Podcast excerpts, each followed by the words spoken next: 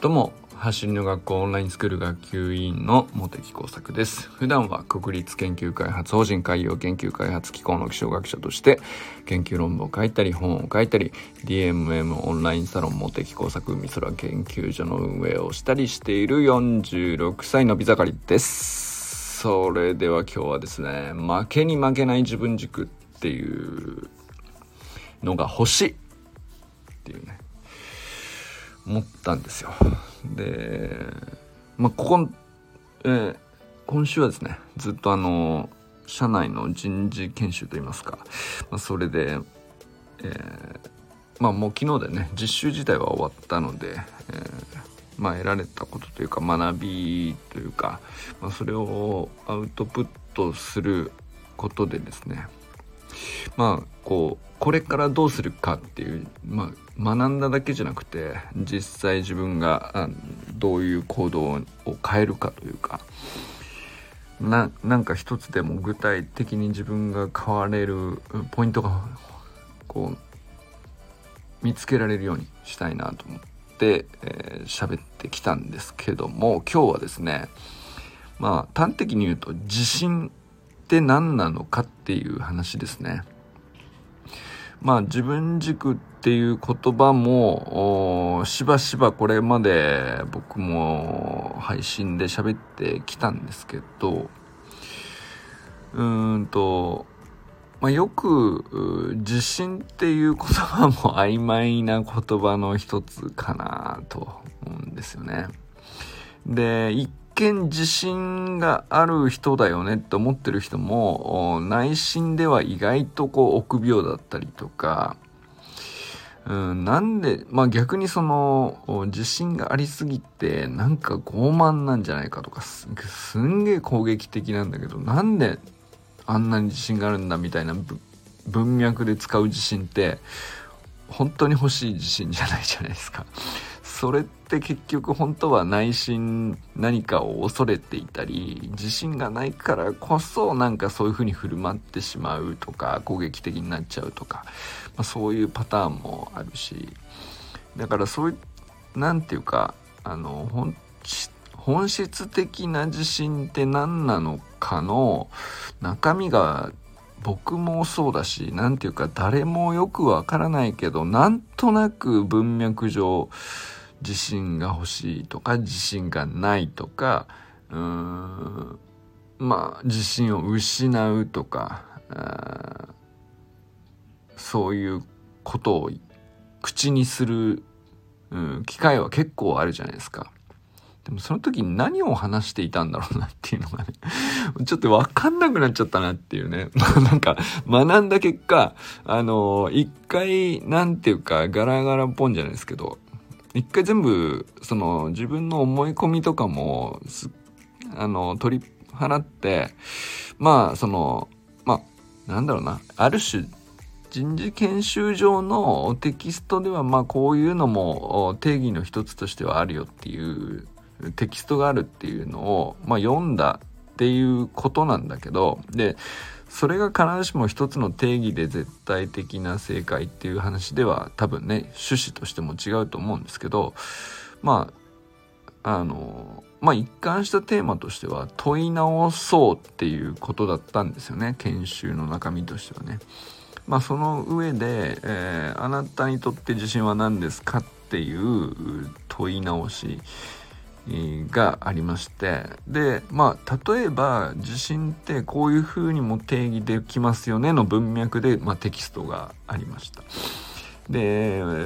まあそのテキストっていうのは、まあ、あくまでその仕事上のビジネス上の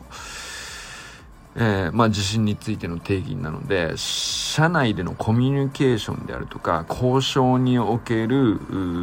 態度であるとかうんまあそうですね、えー、そういう時に自信があるとはどういう状態で自信がないとはどういう状態っていうまあ整理ですね、まあ、それを書いてあると。で、えー、まあ自信のあるなしっていうのはですね、えー、4タイプで例えば分けれますよねっていうまあ、こんなのこんな考え方どうでしょうっていうのがありまして。でコミュニケーションを取る時にっていう話なんで必ずしもそのオンラインスクールでねそのスプリントトレーニングとかあ運動スポーツをやっていく上での自信とかと一致するのかどうかちょっとまあそれこそ自信ないなっていう感じなんですけどでもこれはねえっ、とこの定義がそのまま当てはまるだろうという趣旨ではなくてどこか本質に迫るためにはここも一つ学んでみる必要あるかなと感じ少なくともそれは感じたのでまあそれをちょっとね今日シェアしてみたいなと思っているということですね。で、えー、ですねまあコミビジネスというか仕事上あるいはまあ家族間のコミュニケーションでもそうだと思うんですけどまあ人付き合いですね人間関係のコミュニケーションとしての自信のある状態と自信のない状態で4つのタイプの行動があるので、まあ、それにちょっと類なんていうかタイプ別に自信があると言えるのかどうか見てみましょうかっていう感じですね。で1つ目はですね受動的に行動する態度のことですね。これは何て言うか、いかにもなんですけど、あの、自信がなさそうな状態。えー、まあ、人に言われると、まあ、なんだろうな、えー、それを、それに言われてから自分はそういう自信はないかもしれないしそういう風になるかどうかもちょっと確証がないしっていうなんかその自分の言葉の中にコミュニケーション上においてとにかく自信のなさを前面に出してコミュニケーションするっていう、まあ、そういう特徴ですね、えー、受動っていう態度。でもう一つが、まあ、反対まあ反対ですね。攻撃という態度でまああの批判的だったたり強くもっとガンガン行き行こうぜとけしかけたりとかあるいはその自分の方が上であることとか自分の方が力があるとか有能であるとかそういうことを示すようなあのまあ何て言うのかな肩書きであったり過去の実績であったり、まあ、そういうことを言葉にたくさん出すっていう攻撃的態度ですね。でまあこれ必ずしも喧嘩腰な時だけじゃなくて意外とあると思うんですよね。あの誰しも何て言うかなんか勝ったとかさあの負けるより勝つの方が誇らしいわけですしうんとなんだろうなえー、点数が良ければそれは誇らしいわけだし褒められたっていう事実があったりするでしょうしでそれは別に何て言うか喧嘩する喧嘩になるとは限らないんだけど、まあ、それをこう誇示したりとか、うん、相手に対して優位に立とうとするっていう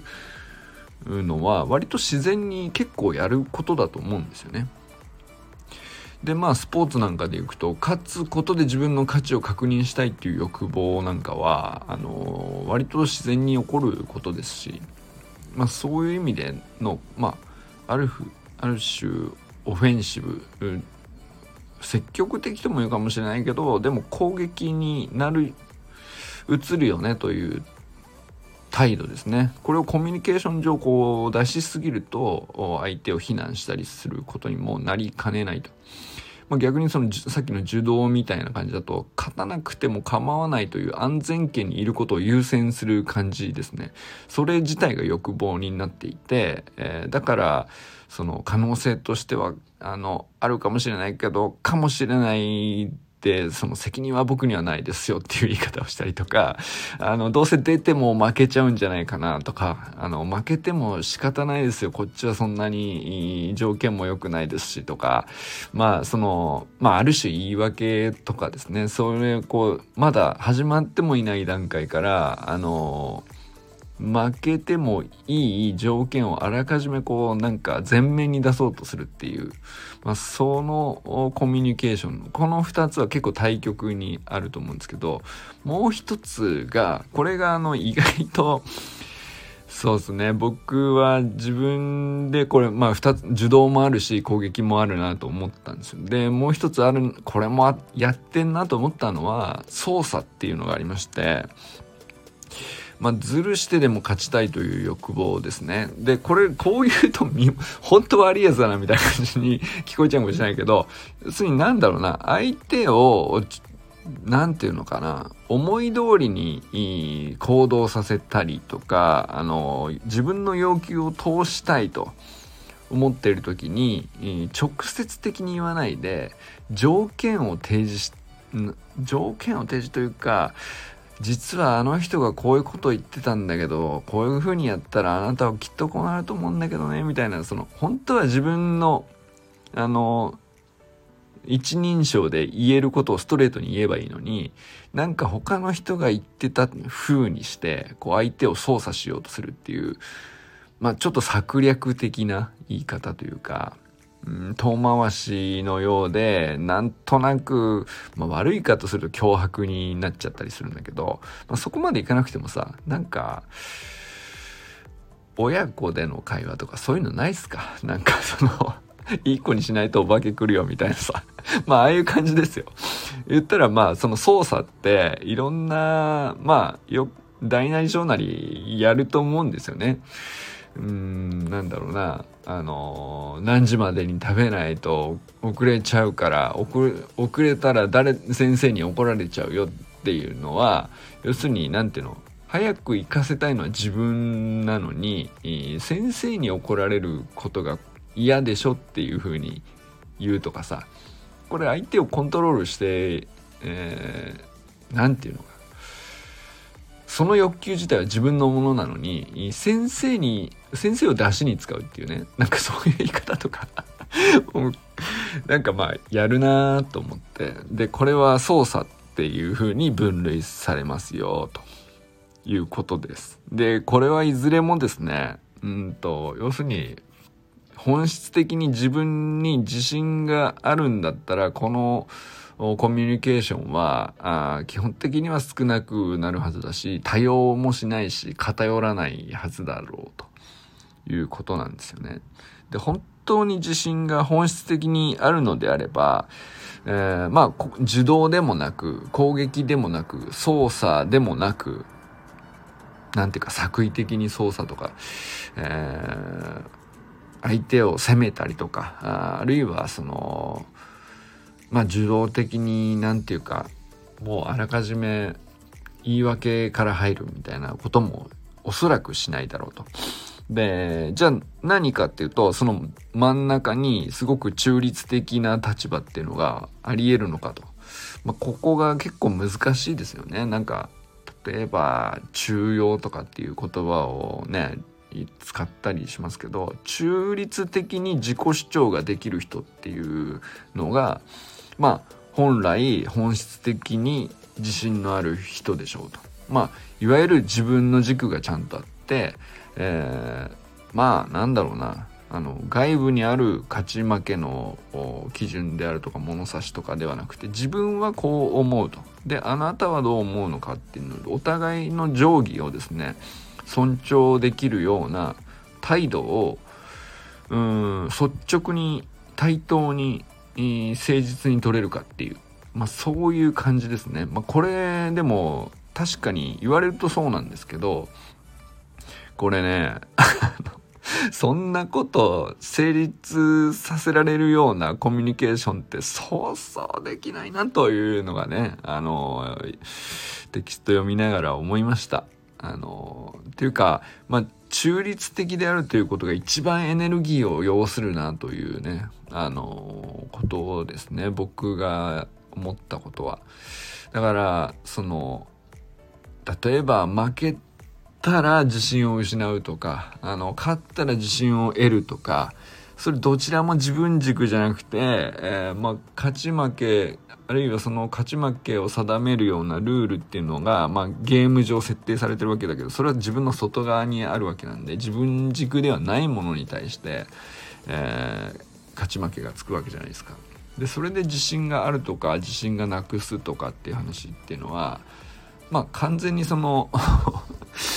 負けという事実に対して自分の軸が負けちゃってるっていうまあそういうことですね自信をそ自分の自分を信じるということ自体があの完全に自分の定規から自分の軸から離れて、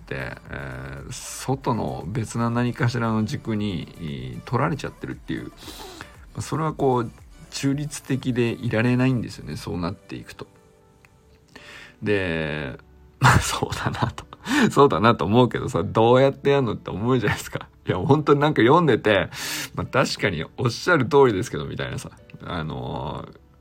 ー、いや、どうすんの？それで、でっていうさ。まあ、本質的にね、自信のある状態だったら、ゲームに純粋に楽しんだ結果としてルール上の勝ち負け以上に、自分の成長とか相手の、相手への敬意に目が向くっていう、まあ、そうだね。確かにそういう人が本当に自分軸がしっかりしている人で自信の本質的な自信がある人でしょうねと、まあ、思う。うん、まあそう書かれるとその通りですけどあのどうすんですかそんなそんな状態っていうね。思ったりもしたんですがまああのまあそういう状態を意識して目指しましょうぐらいな感じの研修内容というかまあとにかくビジネスだとかよりなんて言うんですかね厳しい現場に行けば行くほど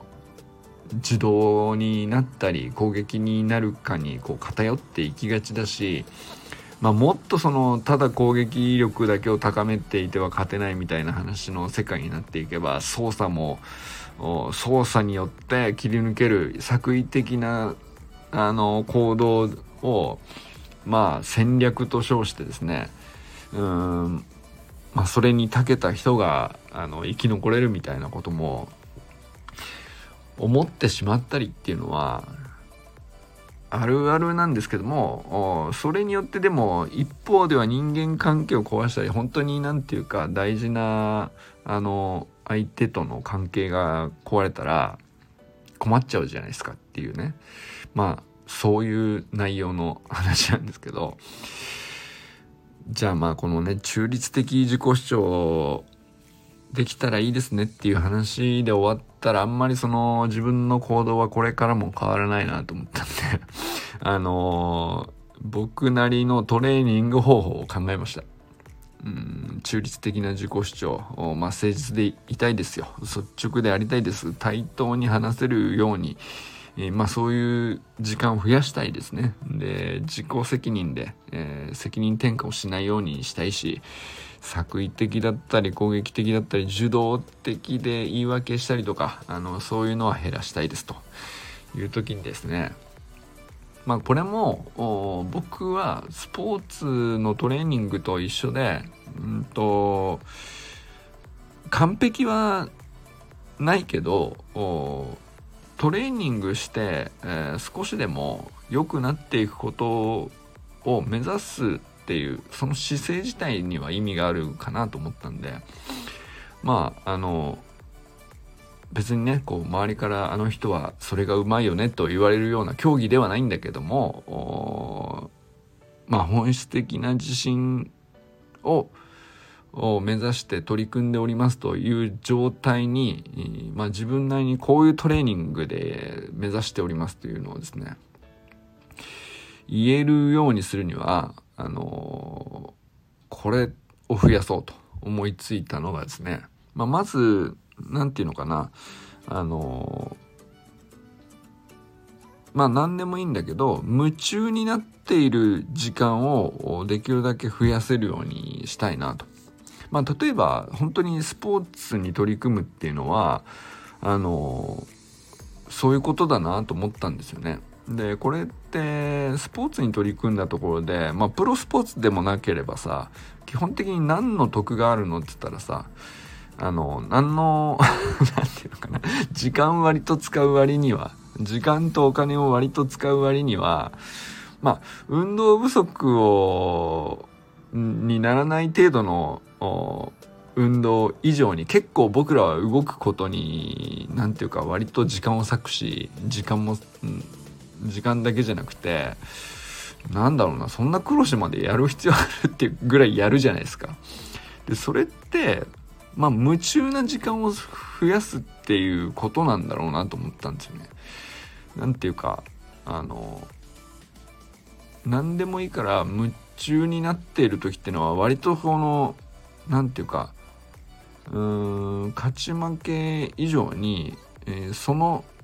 取り組みとかその動きとかそのスポーツとかそのものに純粋に、えー、楽しめている時間っていうのをちゃんと何て言うか体験して分かっておくことはあのあこの状態がその変に受動でもなく変に攻撃でもなく作為とか操作でもないえー、まあ、本質的に純粋にゲームを楽しんでいる状態そのものなわけで。でこれはなんかこの感覚に近いようなコミュニケーションだとか人との対話だとか人間関係だとかっていうのをこう持っていけばいいんだなっていうまあ何て言うかなあのまあ基準としては夢中な状態っていうのはなんかたくさん経験してた方がいいのかなと思ったんですよね。でもう一つは自分自身が夢中になって取り組めるものがありゃいいんだけどまあそうそうこれ簡単なことじゃなくて あのいつでも夢中になれたら苦労はしないんですけどももう一つはあの自分がなれなくても誰かを応援すれば割とそれに近い体験になるというかこれ何の得になるのって話だと思うんですよ。応援だってさまあ野球の野球見に行ってスタジアムでさあのまあ面白いっちゃ面白いんだけれどもあの割なんていうの一生懸命応援してさまあサッカーのチームでも何でもいいんですけどなんなんであんなことしてんだろうなっていうね。引いた目で見るとさ割と不思議なことやってんだけどでもあの応援ってに自体に夢中になるっていうのはすごく多分ねメンタルヘルスとしてはすごくいいんじゃないかなと。まあそれって僕はトレーニングだと思うと要するに中立的に何て言うか純粋になるためのトレーニングだと思うとですねなんかその時間をこう何て言うかな増やそうって思えるじゃないですか。夢中になる時間。自分自身が夢中になる時間。誰かを応援するっていうことに力を注ぐ意味とかもなんか意味があった方がその時間増やしやすいなと。かあじゃあその別に好きな球団とか好きなあのなんだろうな別になんだろう有名人でも芸能人でもいいですしインフルエンサーさんでもいいんだけど、まあ、それだけじゃなくて身近な人もきっと何かしら応援してたりすると思うんですよね。でこの応援も実は自分の自信を高めるためのトレーニングになってるみたいに結びつけれておくとなんか割ともっとやろうって気になれるかなと思ってそうすると夢中で応援してる時間が増えるそうだなと。これあの良さそうだなと。でもう一つはあれですね。僕はその今回療養実習でずっと思ってたことなんですけど感謝すべき人に感謝してないで普段過ごしてたなっていうのをもうそこかしっこで感じたんですけどもう感謝を増やすように意識しなければっていうのはねこれほんと綺麗事なんですけどもこの綺麗事をですねあの綺麗事のまんまにしておくといまいちこう気恥ずかしくてできないじゃんと思ってこれはねその夢中も応援も感謝もそうなんですけどトレーニングですと思っておくと割と意図的にちょっと増やそうかなっていうう気恥ずかしいではなく自己成長のためだと。位置づけちゃった方があのなんか割と素直に取り組めるような気がしまして。でこれはその夢中応援感謝をですね、えー、自信をつけるためのトレーニングだと。本質的な自信をあのまあ鍛えるというか。自信ってさ手に入れるものってどこかにあって手に入れるものみたいなさ感じで思っとくとあのどこにあるのってこう迷迷子になりがちなんで、えー、この中立的な自己主張が誠実に率直に対等に自己責任でできればいいっていうふうに定義されるとまあ、まず自分の中にあるっていうことと、自分の中にあるから見つけたらはい、それでおしまいではなくて、えー、まあ、スプリントテクニックと一緒ですと。前あの日々のトレーニングで1たす1で、えー、ちょっとずつ増やしていけばいいんですと。で、まあ、なんていうか、あの、誰かに測定されて評価される云々ではなくて、まあ、なんていうか、自分にとって損得で、あの、自分の中でねこうシンプルな方程式で結びつけちゃうのがまあ一番なんていうかまっすぐ向き合えるんじゃないかなっていうねある意味気がしたんですよねだから自信を得るために夢中で応援を増やして感謝すべき人に手当たり次第感謝するっていうことをトレーニングとしてやっていけばですねいつかあの本質的な自信が手に入り負けに負けない自分軸が少しずつ太くなっていくんじゃないかという仮説ですね。ということで。まあ今日はあの必ずしも答えはないことなんだけどまあある種のテキストからうんアウトプットしながらでもこれテキストそのまま僕は今読み上げてシェアしたっていうわけじゃなくてうんとテキスト自体はね何ていうか、まあ、ある種のこういう定義もあるようだけが書いてあってあんまりその具体性性はないテキストなんですけど比較的抽象的な抽象論が多かったんだけどまあせっかくなのでこう具体化して明日からの自分はあのトレーニングとしてこれを増やそうっていうことでねまあこの放送自体もねえー、橋の学校の応援になればというトレーニングとしてこれは僕の自信を増やすためにやっておりますと。そして、まあこうやってなんかこう、よくわからないふわふわした話を一生懸命こう、意味があんのかないのかわかんないけども喋ろうとするっていうのは、これ結構僕夢中になってまして、まあこれも良さそうだと、トレーニングとして。そして、最後に感謝ですけども、あのー、普段あんまり言ってませんでしたが、あのー、いつも聞いてくださってる皆様、本当にありがとうございます。感謝しております。ということでね、あの、負けに負けない自分軸を今日は考えてみました。皆様にとってはですね、自信とは何ですか？あの、僕はですね、あの、自信がなくて、自信がなくて自分が僕はないんだと思い込んでいた日々もありましたがおかげさまでそうではないものの今よくわからなくなっておりましてうんまあだからといってそのそんなになんていうか苦しんでるわけじゃないんですけど、まあ、せっかくなのであのトレーニングとして位置づけて少しずつね太くしていきたいなと思ったりしております。ということで、これからも最高のスプリントライフを楽しんでいきましょう。バモス